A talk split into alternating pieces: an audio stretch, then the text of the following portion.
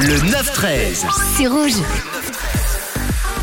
Et chaque jour, on va s'intéresser et on s'intéresse à une expression que l'on utilise euh, dans notre quotidien. Et on va s'intéresser aujourd'hui à une expression qu'on utilise mais qui n'est pas totalement dans le même sens qu'à l'époque. On plonge donc aujourd'hui au 15e siècle pour l'expression tomber dans le panneau. Et que signifie tomber dans le panneau Et ben ça signifie à l'heure actuelle tomber dans le piège. Et à l'époque aussi, ça signifiait tomber dans le piège. Cette expression euh, ne peut être comprise que, que si l'on connaît le sens du mot panneau. C'est le sens de ce mot qui a changé à travers les siècles et les années. Et ce mot nous vient de base des chasseurs qui utilisaient des petits filets qu'on appelait à l'époque un panneau. Et on les utilisait, on tendait ce petit filet dans l'espoir d'attraper des gibiers tels que les lapins ou encore des lièvres. Comme il n'était pas nécessaire de les approcher et que ces animaux étaient capturés très facilement, le piège était parfait. On emploie donc l'expression tomber dans le panneau encore aujourd'hui pour désigner le fait de, se faire piéger sans même s'en rendre compte, mais le mot panneau